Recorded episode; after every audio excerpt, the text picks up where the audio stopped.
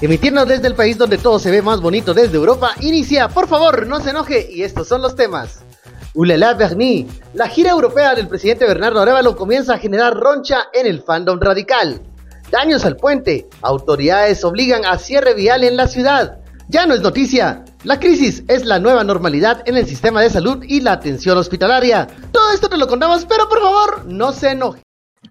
Muy buen lunes, en inicio de semana. Les saluda Ben Kenchin en una emisión más de Por favor, no se enoje. Este 19 de febrero se va rápido este año, ya vamos a terminar febrero. Que está loco, como también algunos de nuestros eh, protagonistas de la escena política nacional. Y nuestros seguidores. también, también, no, aquí, y, y, de los presentadores, que a nosotros se nos, eh, nos fallan a veces los cálculos mentales. ¿Qué tal, Quique? ¿Cómo estás?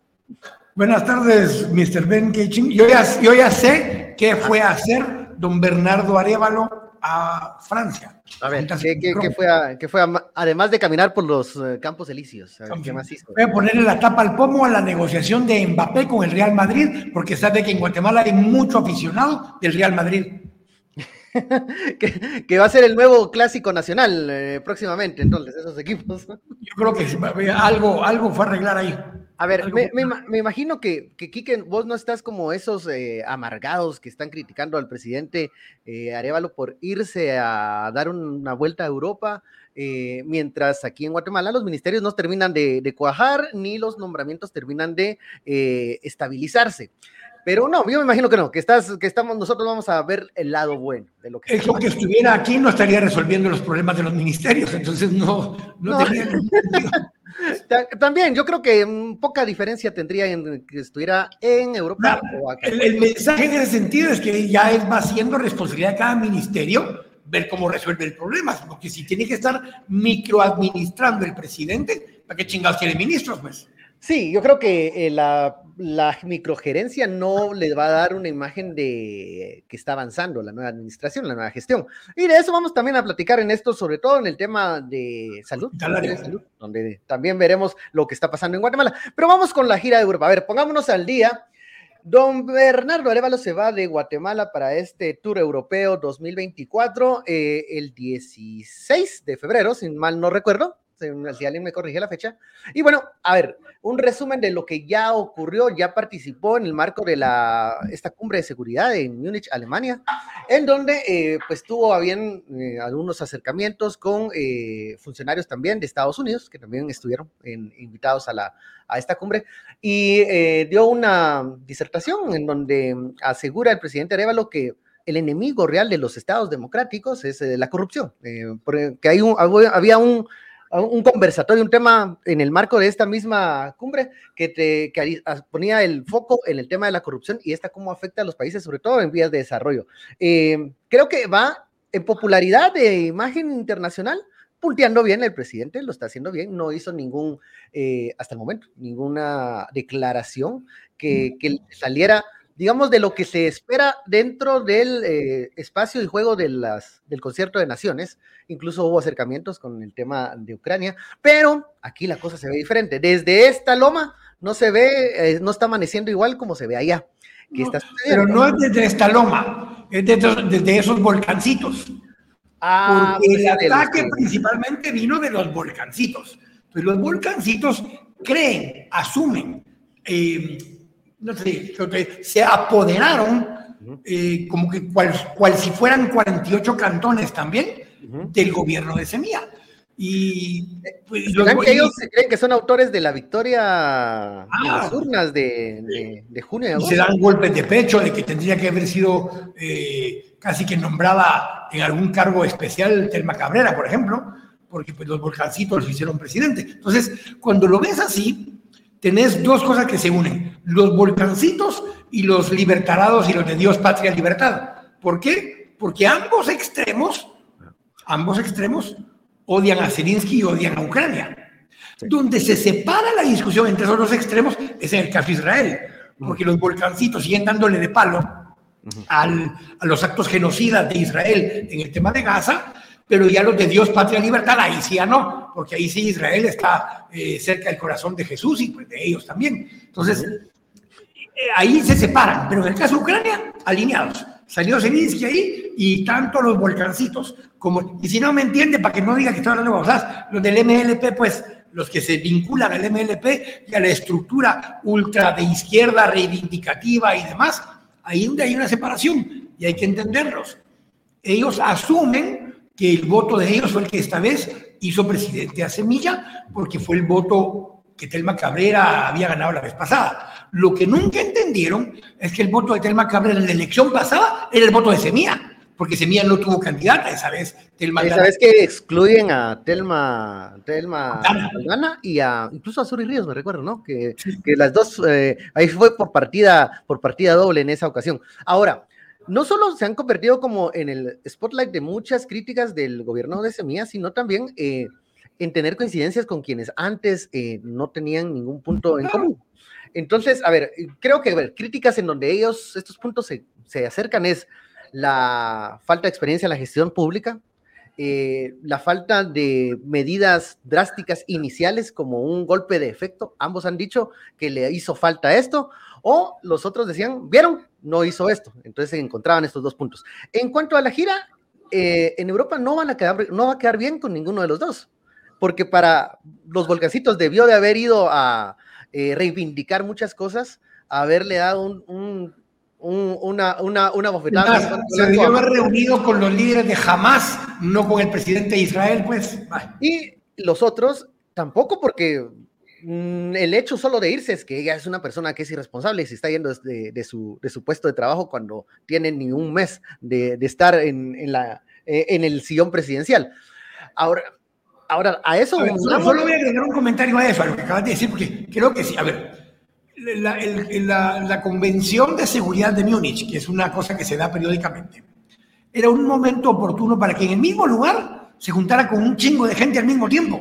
Porque si ves el primer día, entre los primeros dos días, se reunió con, sí, con Zelensky, se reunió con Herzog, pero se reunió con la jefa de OIM mundial por el tema de migración, se reunió con Mallorca de Estados Unidos, se reunió como con 8 o 10 líderes distintos el mismo día, cosa que no puedes hacer, tienes que ir de país en país. Entonces, aprovechar esta oportunidad, que estaban todos juntos en un tema de seguridad, donde entre los temas que se estaban tocando era corrupción, ergo el debate donde él participó, y temas de migración, porque la corrupción genera migración y los problemas de seguridad que eso genera, era un momento oportuno para, en un solo viaje, juntarse a todo el mundo con el que quisieras poder compartir, y de ahí pues pasabas por París y por Madrid que es lo que está haciendo ahora, donde pasó arreglando a lo de Mbappé, ya que andaba por ahí, ¿verdad? Sí, y pidió un par de crepas. A ver, y, y, bueno, siempre están las miradas sospechosas de, bueno, Dios, ya sabemos que Perenco, se finit, dirían, ya no va más, pero, pero, pero estamos en Francia, entonces también están así las, las cejas levantadas, así como,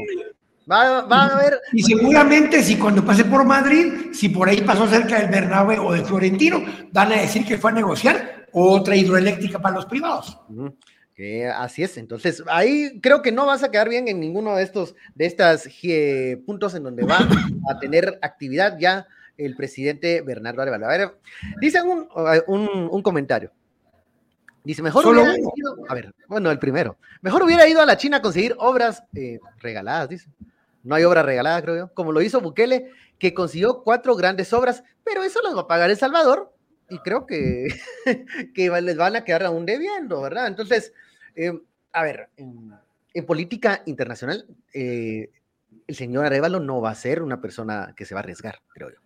No va a ser una persona que va a... ver, creo que sí. Carlos Ramírez eh, la semana pasada hizo ruido también con el comentario que hizo que quería un acercamiento más fuerte con China continental. A ver, ya es nuestro segundo socio comercial más grande, China continental. Muy lejos de Estados Unidos, pero ya es el segundo. ¿Por qué?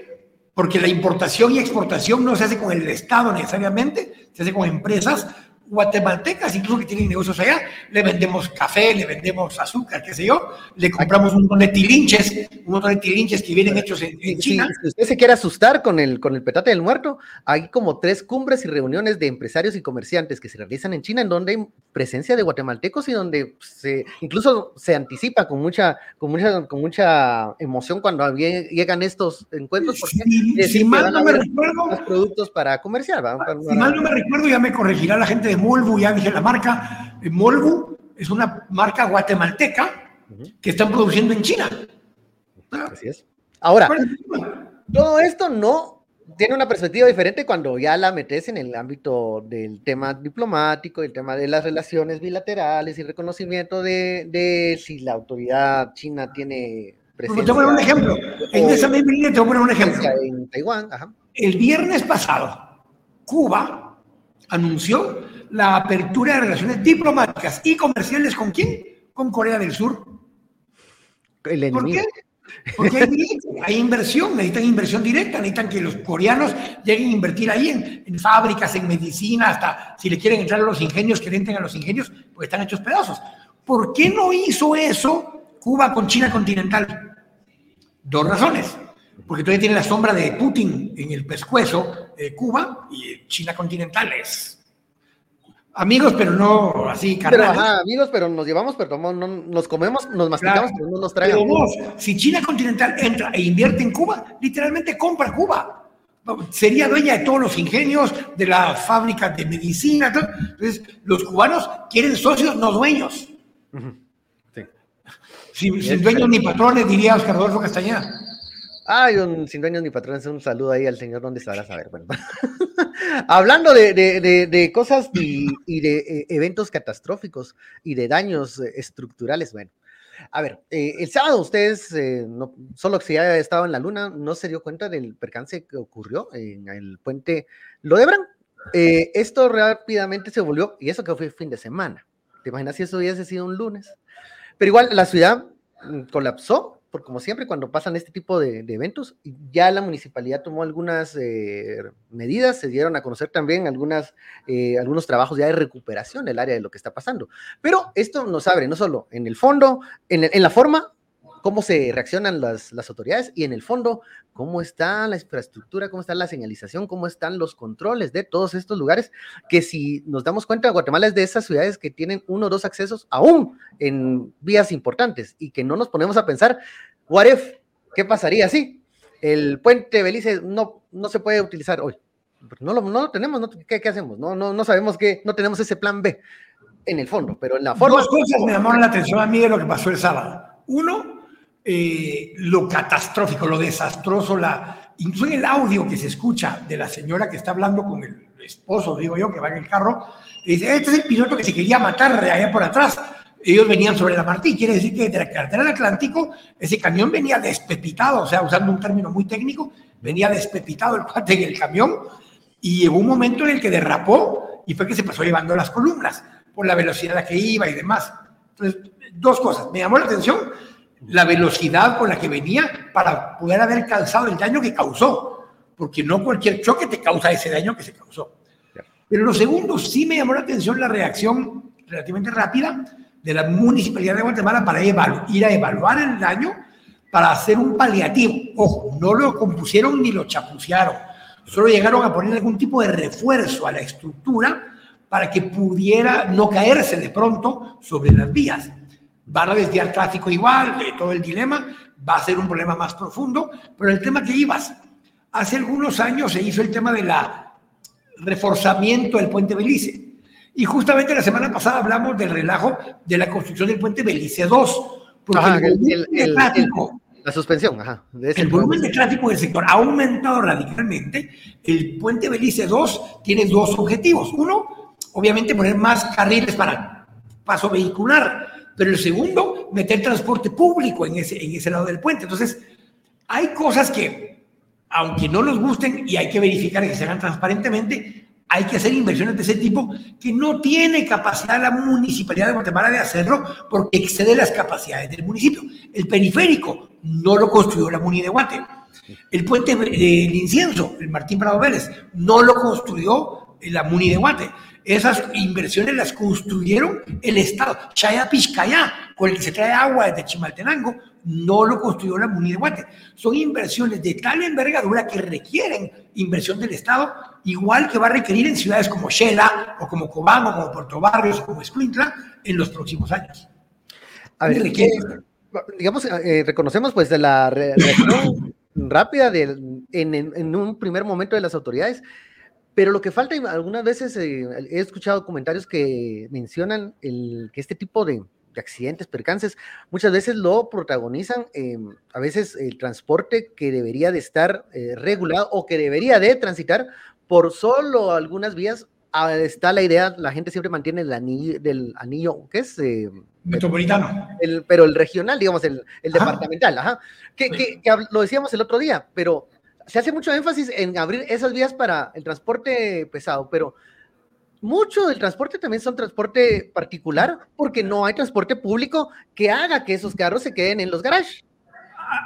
Aquí viene el tercer tema, porque decía dos temas en positivo, digámoslo así, eh, lo que llamó la atención. El tercer tema es que desde el año 2002-2003 se impusieron eh, restricciones al transporte pesado en la ciudad de Guatemala, con el tema de que no podían transitar en horas pico tiene dos efectos. Uno, por razón de que congestionan, porque es tráfico, camiones grandes con tráfico lento.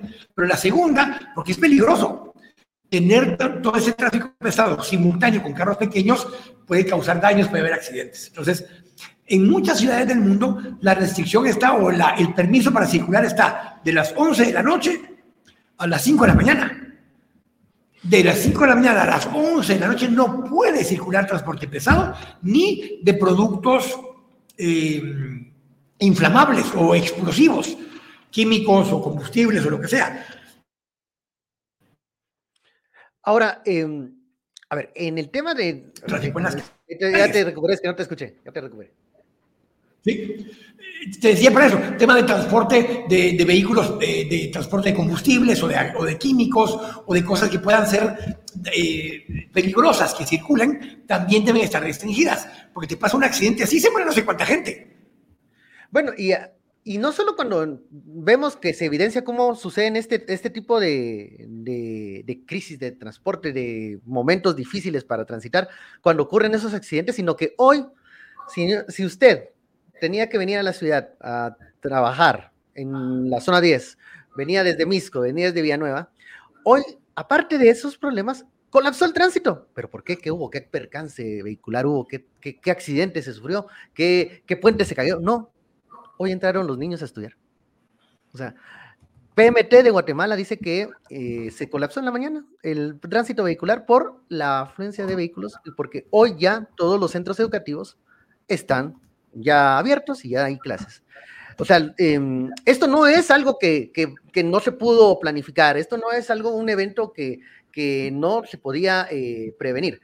Se sabe cuánta población de, niños pues entran a los eh, centros estudiantiles eh, y escolares en estas fechas, las horas, las horas en que también los trabajadores públicos también ingresan, los horarios de lugares donde la industria mueve bastante gente y pareciera que todos quieren entrar al mismo, a la misma hora. Entonces también hay una, aparte de una falta de previsión en este tipo de eventos que pueden pasar, uno no sabe cuando hay algún accidente, un percance, estas etapas o estas fechas en donde lo que nos dicen es levántese más temprano, pero no es una solución porque eh, resulta que toda la cuadra se levantó a las mm, tres y media de la mañana. igual, igual colapsa, ¿verdad?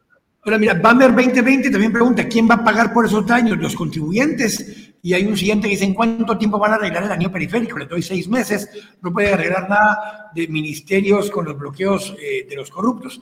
Eh, eh, ese puente de Belice se va, se ve a todas luces que es fantasma, se robaron el dinero, vean la denuncia del diputado Blanco. Ahí está hablando de dos cosas distintas, LG. pero, a ver, el, el daño lo debiera pagar el seguro que debía tener el camión. Que el camión es distinto al contenedor, porque aquí explico esto. Yo puedo importar algo y me lo trajo Maersk, que es la, la naviera que lo trajo, y lo trae al puerto.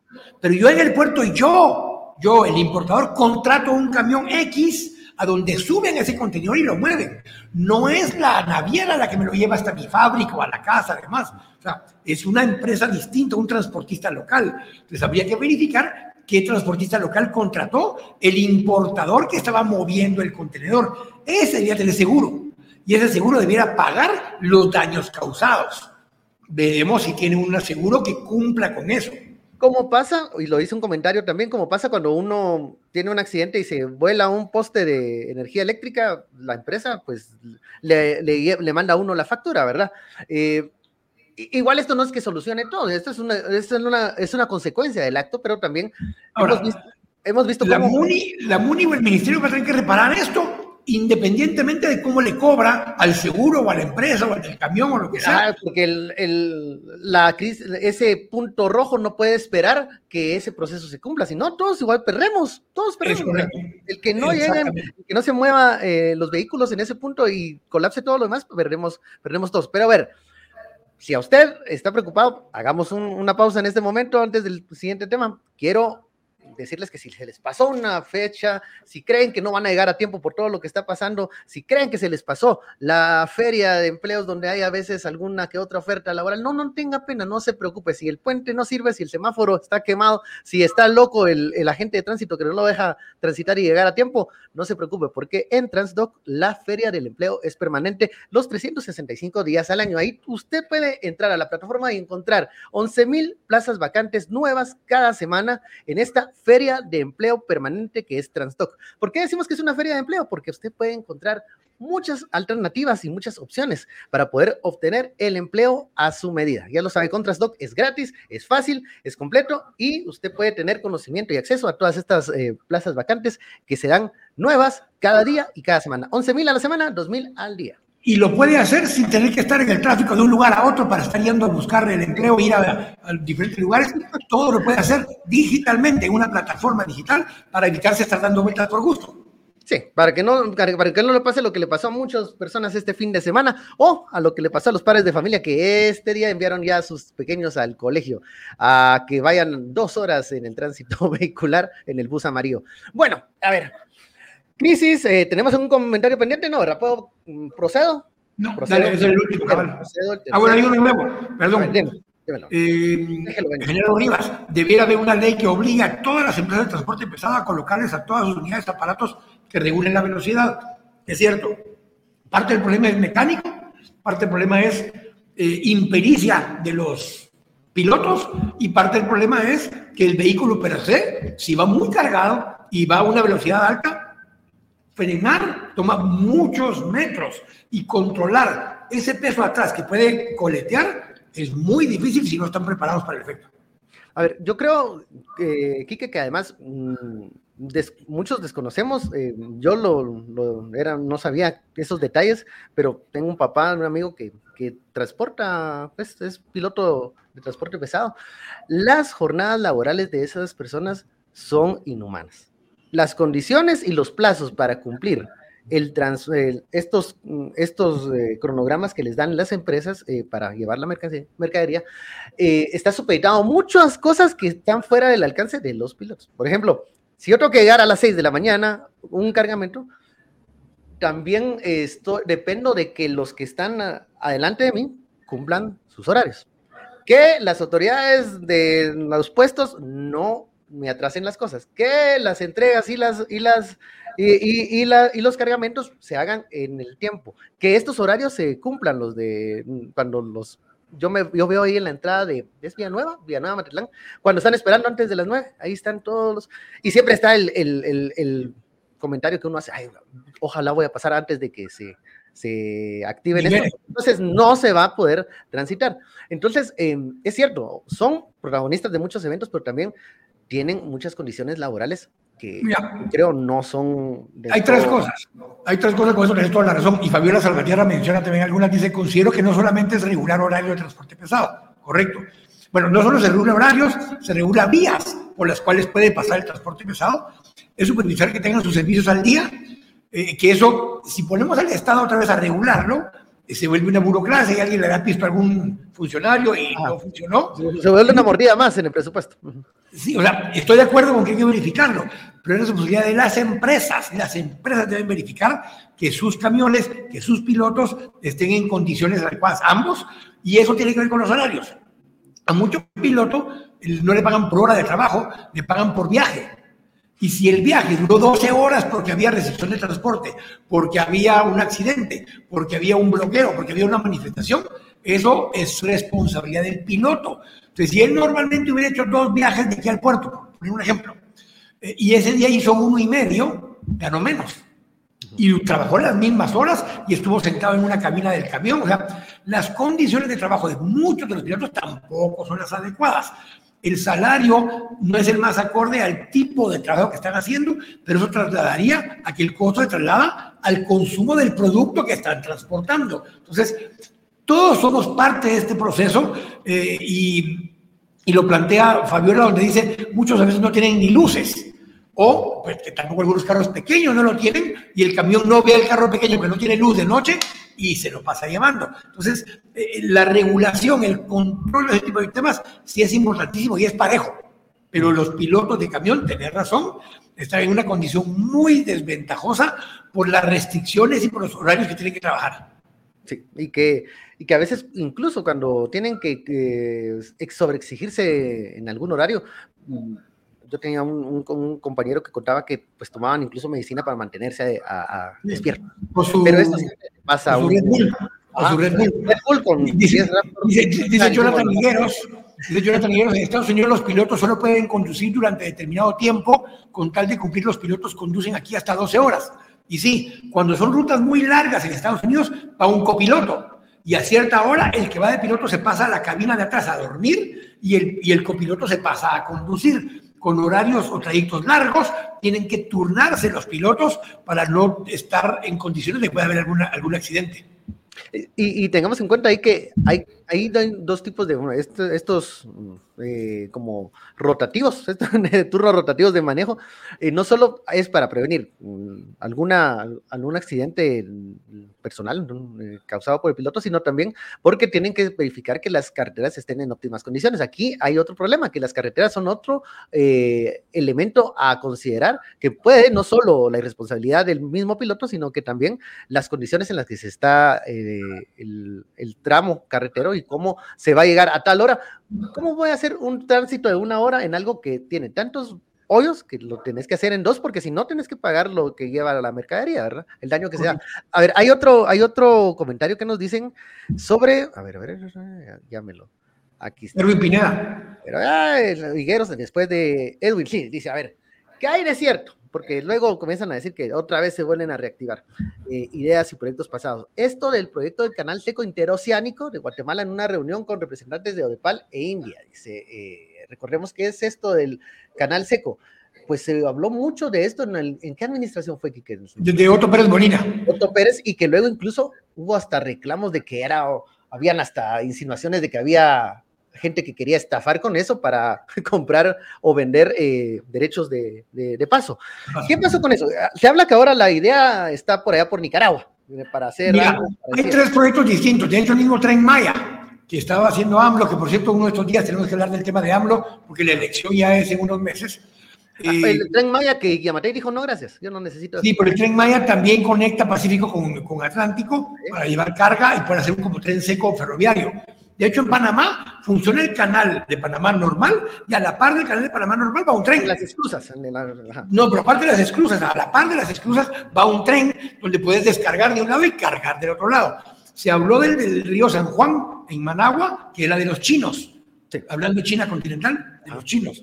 Y de aquí de Guatemala ha habido una estructura o de PAL, es lo que planteaba Edwin Pineda. Esta vez hubo un convenio que se firmó con inversionistas de India para poder reactivarlo. Cada principio de gobierno se reactiva. es como la en temporada de, de, inicio, la idea resurge. Sí. Ahora, pero, mira, no se termina de concretar. Tiene dos problemas el trayecto este. Uno, ya sí tienen muchos acuerdos con muchos propietarios para que si un momento va a hacer el proyecto, o les compran o aportan su parte del terreno para el proyecto. Esa parte la tienen bastante avanzada. El segundo problema que tienen es de logística descargar de un lado el contenedor, volverlo a subir a un tren o a un camión para llevarlo al otro lado, volverlo a bajar, subirlo al barco y volverlo a subir del otro lado en el barco, es más costoso que solo atravesar el canal. Ah. Por eso el canal de Panamá sigue siendo más ventajoso. Sin embargo, el canal de Panamá está teniendo problemas de sequía, tiene problemas de que ya no abunda el agua y hay ciertos barcos que no pueden pasar o pasan menos barcos por día. Y por eso ellos mismos han reactivado el tema del tren a la par del canal y pues sería una opción hacerlo o por carretera o por vía ferroviaria, pero tiene un costo más alto logístico, porque descargar, montar en un camión o un tren, llegar al otro lado, bajarlo y volver a subirlo al barco, ese costo adicional le agrega costo al proyecto. Entonces, por eso es que nunca se ha terminado de hacer, que no es tan eficiente como el sistema de esclusas de barcos que tienen allá. Siempre se reactiva en estas fechas. Hay muchísima gente que ya firmó documentos que o aportaría su terreno o lo vendería para el proyecto y pues es una opción interesante, privada. Claro. Ahora, esto no escapa de la influencia que puedan tener otros países para la construcción o llevar a cabo un proyecto de ese tamaño. Ya lo mencionabas, en, Nicaragua era el tema del acercamiento con las autoridades chinas para que lo construyesen. Ahora, eh, creo que Estados Unidos, pues ya no está en Panamá, pero está, o sea, está y no está. Entonces, eh, sigue siendo un punto en donde ellos tienen una, ellos van en el primer puesto, pues digamos, los atienden, son los que primero son atendidos. Eh, Correcto. no, va a ser, no sería una eh, situación distinta o no sería una situación en donde hubiese algún tipo de discrepancias cuando se tenga la idea nuevamente de poder echar a andar este proyecto que es demasiado grande para, o sea, para, yo creo que no lo, no, es una idea, pero que realizarlo, bueno, si miren cómo quedó el libramiento de Chimaltenango, no, pues, es muy difícil que se pueda llevar a buen término esto solo por algunas pocas manos, tendrían que venir muchas, muchas ideas y muchas mentes para llevarlo a cabo, pero está peligroso, está peligroso y está complejo.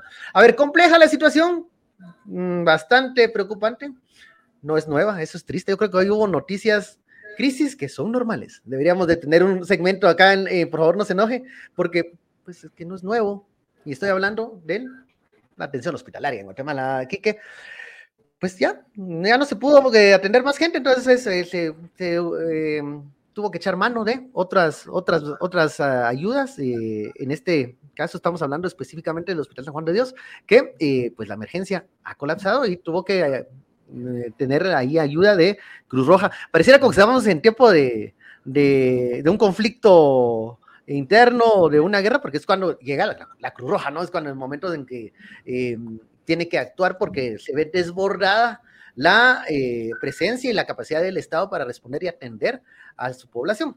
Eh, sí, no hubo nada que fuera así, boom, pero es que Guatemala está en crisis constante. Entonces, el sistema de salud nuevamente da eh, estas evidencias de que no puede solo y que hoy por hoy Guatemala es un sistema de salud privado. Si quieres que se te atienda rápidamente y de forma eficiente, te tienes que pagar. De lo contrario, uno se vuelve muy religioso cuando está uno en las filas ahí esperando que lo atiendan en el hospital público. Ya estaba ahí y créanme, todo es precario y todo es urgente. Kik, ese tema. el tema tiene cuatro raíces distintas. Una, el sistema eléctrico, que tiene un, un contrato de electricidad con una empresa que era de, dicen, de este señor Kishivix. Sí. El segundo tema eh, tiene que ver con el agua. Están teniendo un problema de agua porque le deben muchísima agua a la Municipalidad de Guatemala. La Municipalidad de Guatemala normalmente hacía una especie como de, de, de, cuadre de cuentas con el IX o con los hospitales nacionales, con el Ministerio de Finanzas, porque eh, la MUNI debe pisto al, al, Estado por diferentes razones, el Estado le debe pisto por agua, entonces cada cierto tiempo un como cruce de cartas y se cancelaban las cuentas uno con el otro. Pero hace algún tiempo con las unidades ejecutoras de los, de los, del Ministerio de Salud, cada una tenía que ver cómo se rascaba sus propias públicas y pagaba sus cuentas. Ya le deben millones de quetzales a la MUNI en, tema de agua, tienen el problema con la energía eléctrica, con esta empresa eh, de, que dicen que es del señor Kishivix, eh, de, mayorista, y tenés el problema de insumos, el problema de insumos en el mismo hospital, y el problema que normalmente se da a principios de año, que es el proceso de contratación de personal y de recontratación y demás. Entonces, todas esas cosas juntas al mismo tiempo te generan una crisis permanente ahora aparentemente en el sistema de salud. Es la primera prueba fuerte para el ministro Oscar Cordón para poder entender cómo resolverlo de una forma ya sostenida y no solo un parche de corto plazo. A ver, eh, en el tema específico del Ministerio de Salud, eh, ese, eh, en esa cartera hay si mal no recuerdo, bueno, no, diré la cantidad, pero sí hay una buena, mm, un buen aporte financiero o eh, una inversión que está en espera de préstamos que se han negociado ya con, eh, eh, con organismos multilaterales para construcción de cosas que hacen falta, centros hospitalarios, cosas muy específicas. ¿Cuál es el problema? Que en Guatemala hay pocas empresas que tienen esa experiencia para llevar a cabo esos, e, ese tipo de proyectos. Entonces, el dinero ahí está, el proyecto, la idea también, pero no se terminan de materializar y no terminan de ser efectivas y, incluso en algunos casos hasta se pierden ciertos financiamientos porque no se, se, cumplen los plazos y pues nadie los pudo echar, echar a andar. Y mire que si ese dinero lo podemos usar para pagar el agua, por ejemplo, pues no, no es tan sencillo, no es, no es, así. Mira, dos de nuestros ilustres eh, eh, comentaristas que están en las redes, una Carolina Reyes, dice, la noticia eh, completa fue que en el Hospital Roosevelt se fue la luz. Por eso explicaba yo que había problemas de energía eléctrica y de agua, eh, porque efectivamente han habido problemas en el sistema hospitalario general de la ciudad de Guatemala y eso ha generado que se aglutinó gente extra en un hospital o en el otro. Y cuando tronó la luz en uno, tronó el agua en el otro, no habían insumos, los dos hospitales estuvieron un momento en crisis en distintos momentos, pero la sobrecarga se trasladó de un hospital eh, para el otro. El otro tema lo dice muy bien eh, Pancho Algara, el problema hospitalario es que la gente llega al hospital porque no logró ir al, al, al, punto de atención primaria, que sería el centro de salud o el puesto de salud, para atender algo menor. Eh, y como o no hay acceso, o no está disponible, o no tienen capacidad de atender, o no están ubicados en lugares adecuados, la gente termina yendo al hospital. Uno, que se agravó su condición, o dos, porque no había un centro de salud donde pudiera ir a algo simple o sencillo donde lo pudieran atender. Entonces, si es una cadena que tiene que poder resolverse desde prevenir que la gente se enferme para no tener que llegar al hospital, que sea atención prehospitalaria la que se pueda dar en el sistema primario de salud. Claro, no, y, lo que mencionabas de los servicios básicos, todas estas eh, temas pendientes que, tienen que atender, pues son eh, evidencias de cosas que no están ocurriendo con normalidad. O sea, si a mí se me cortan la, me cortan la luz y me cortan el agua, porque tengo un problema de, pago de, cuotas y un problema de, finanzas detrás de mí. Y, ese es el, fondo del asunto, que hay una falta de planificación, prevención y atención de esos problemas. Muchas veces tiene que ver con gestión. Hay un tema que a veces también, por la misma presión social, el gobierno actúa con ciertas cosas por la misma presión social. Entonces uno de los comentarios que me hacen aquí es, miren, pero también como cancelaron el, seguro escolar. Entonces había niños de edad escolar pública que no estaban yendo ya al sistema de salud tradicional porque el sistema del seguro puede tener todos los problemas que los querrás, que si el cobro, que esto y el otro, de alguna forma descargaba parte de eso porque los mandaba al sistema privado porque les pagaban su receta, les pagaban la medicina, les pagaban la consulta, cualquier cosa de esas. Empieza el ciclo escolar ya no tenés el seguro escolar, que mal que bien, ojo, para el Estado era una erogación, para el usuario era un beneficio sin costo, porque no estaba pagando el seguro, recibía ese beneficio, iba a un sistema privado, lo atendían, entonces tenés una cadena donde empieza el sistema escolar, tenés normalmente en estas fechas problemas de de, respiratorios normales en esta fecha. Y además, tenés colapsados dos hospitales por agua o por luz, pues también te llegó una carga de la chingada. Pues. Eh, sí, sí, sí, llegó, la visita, ya conocen la audiencia de que interrumpe temas tan, tan, tan serios como, como los de salud. Bueno, eh, tiene toda la razón, Kike, y a ver, crisis hay de todo tipo y ocurren muchas cosas en un mismo momento que, que dan esta, este panorama de, ala, todo se está cayendo. Y una de las noticias saliéndonos del, tema serio de, de, salud fue que, bueno, habían anuncios de apocalipsis zombie en Guatemala. Y yo escuché a dos o tres personas preocupadas cuando me pasaron el video. ¿De qué estoy hablando? Dirán ustedes. Bueno, de esta, de esta información que se volvió viral, donde supuestamente un cuerpo en la morgue pues da señales de vida y es... el San Juan de Dios? El San Juan de Dios, aparte de, o sea, no tengo luz, no tengo agua y me están resucitando los muertos, una cosa terrible. La gente explotó. Y bueno, ya el Ministerio de Salud tuvo que salir al, frente de, estas, de estos videos y explicar qué ocurrió, sí, en un lugar donde hay muchas cosas pasando, como el San Juan de Dios, y, pasando de forma precaria, porque hay que ver cómo atender a todos. Resulta que, bueno, había un caso que se había declarado de deceso, pero que tenía algunas reacciones eh, corporales que daban la apariencia de tener algunos signos vitales. Para corroborar eso fue que las enfermeras y ubican nuevamente al paciente, llega a la emergencia, bueno, ahí se constata que era esto y que pues sí, estaba fallecido, pero se movía.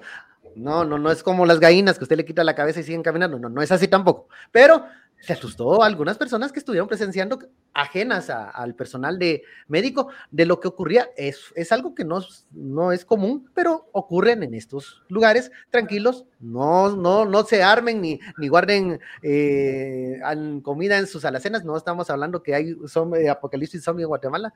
Creo que ya tenemos apocalipsis de otros tipos acá. Entonces, no, pero como les digo, cosas que están pasando en la red hospitalaria y que tienen como escenario o ejemplo de referencia el Hospital San Juan de Dios, no asustado por lo del No, no, me parece genial el comentario y, a ver, no es, es más común de lo que uno cree. Pasa más frecuente de lo que uno cree porque es una reacción natural eh, corporal que puede suceder esto que, que, vieron en el San Juan de Dios en este momento. Que, que graben en video es lo, es lo que tal vez ahora no es tan común, pues que se viralicen este tipo de... Mira, mira hay un tema que tal vez quería cerrar yo hoy un comentario de, de lo que hemos venido hablando, porque lo empezamos a hablar con lo del viaje a Europa, que si se juntó con no sé quién, que por qué se juntó con este y que no con el otro, que lo y hablamos de los volcancitos y los libertados. los puentes, los hospitales. y Entre los volcancitos y los libertados, tenés un grupo donde lo que quisieran unos es A y a B, no echó a todo el mundo, entonces es corrupto. Y Griselda, vamos a poner el ejemplo de Griselda. Griselda es la secretaria privada de vicepresidencia, que era la secretaria privada de Willy Castillo, se quedó, por lo menos por el momento, aparentemente ahí está, con eh, Karin Herrera. Estuvo en su momento en el viceministerio de Trabajo, si no estoy mal, con doña Leti Teleguario. Es una persona, es una mujer muy capaz, yo la conozco, ha trabajado técnicamente en muchos lugares, y lo que no puede suceder es que se llegue y se haga una limpia absoluta de todo el personal técnico que hay en las instituciones, porque hay mucha gente muy valiosa, y la razón de ser de lo que se está peleando de una ley de servicio civil más fuerte es para permitir que mucha de esa gente de carrera no la echen cada vez que cambie de gobierno. Ojo, los puestos eh, ministro, viceministro y las direcciones en algunos casos son puestos más políticos, pero la personal técnico que opera en muchas de esas instituciones es buena, lleva 10, 15, 20, 30 años trabajando ahí. Y si algo no han resuelto es porque los políticos que han llegado arriba no permiten que haya una guía adecuada. Pero este es personal técnico que no podemos estar llegando a sacar a 5.000 gentes cada vez que hay un nuevo cambio de gobierno, porque desarmas la estructura de funcionamiento en lo que la nueva gente aprende, el sistema colapsa, parte de lo que estamos viendo, pero sí necesitas entender que hay cierto grupo de personas dentro de las instituciones que deben continuar, son los que le dan continuidad a que el sistema medio funcione, aunque sea, aunque la gente nueva que llegue de nueva dirección política o estratégica. Sí, no, yo creo que hay que ser bastante quirúrgicos en cuanto a cómo se eh, toman las riendas de las instituciones eh, públicas, porque eh, bien lo dices, hay tumores que hay que sacar y que a veces piensan demasiado. ¿Cuándo voy a sacar eso? ¿Cuándo lo voy a extirpar? ¿Cuándo lo voy a extirpar? No, hay, hay momentos en que hay que actuar rápidamente, pero para quitar ese tumor no tienes que pasarte llevando el sistema digestivo y el sistema respiratorio, tienes que saber cómo contener para que siga funcionando la maquinaria, no se detenga, sea funcional eh, eh, el Estado y puedas hacer cambios. Eh, si quitamos a todos, pues se nos muere el paciente. Pues, entre lo que dije ahorita de eso y lo que dije de los vulcancitos y los libertarados, ya nos van a reventar y nos van a funar ahí en, en las redes sociales. No importa. Yo no estoy aquí ni para que les caiga bien, ni para que voten por mí, ninguna de las dos. Estoy aquí para decir lo que pienso. Y ahí si no les gusta,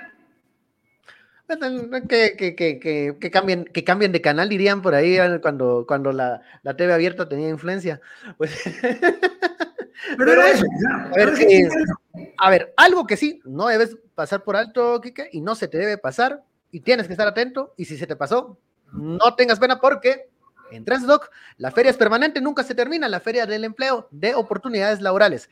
Eh, puedes entrar a la plataforma, consultar todas estas eh, vacantes, que son 11 mil nuevas a la semana y que quiere decir 2 mil nuevas al día, para conocer y ver qué oferta laboral está más adecuada a tu medida. Es una feria de empleo virtual que ocurre Sí, desde las ¿qué? 12 horas hasta las, hasta las 12 de la noche todo el día, porque puedes entrar a la plataforma con tu usuario, es totalmente gratis. Si tú andas buscando empleo, es totalmente gratis. Y reclutador, si tú quieres para tu empresa los mejores perfiles, también puedes ir a Transdoc para que ellos te faciliten estos procesos y puedan ustedes encontrarse muy gratamente y ojalá tengas un empleo cerca de tu casa, no tengas que pasar por el puente de Bran para no sufrir estos inconvenientes y tengas eh, un puesto que te puedas hacer no solo efectivo, cercano y también muy, eh, muy satisfactorio para tu familia y para ti. Ya lo sabes, no tengas pena porque la feria del empleo permanente en Transdoc está abierta para ti todos los días. Solo métete y al portal y lo puedes comprobar. Bueno, terminamos ya. Tenemos que irnos un poco antes. Ah, no, ya nos pagamos el tiempo. Porque ahora, ahora como todo colapsa, entonces puede que colapse el internet. Entonces, no. Hoy tuvimos muy buena recepción. Hoy sí tuvimos muy buena señal. Eh, será porque ya pagué lo que. Pero bueno, y son, bienvenidas, y son bienvenidas las mentadas de madre también ahí en la, en la página, en los chats. ya, tengo lentes, ya tengo lentes y esos son más, mira. Tienes razón. Yo tengo, sí, no, y sí, lo malo es que yo creo que no son de mi graduación porque ya me está doliendo la cabeza, pero bueno, no importa, los compré en dólares, bueno, señores, algo más que ya, ya puedo, ya puedo dar eh, pie a la despedida. Monos, pues, buen provecho. buen provecho, qué bueno iniciar la semana con ustedes. Colapsamos desde el lunes, tranquilos, quiere decir que ya mañana la cosa se va a calmar. si, ya, si ya colapsó el lunes, entonces ya martes no puede colapsar más. Así que, tranquilos, y el consejo de todos de siempre, y que le damos a todos, por favor, no se enoje, cálmela. Bueno, pues, es que... Hasta jóvenes, buen provecho. Bueno, ya.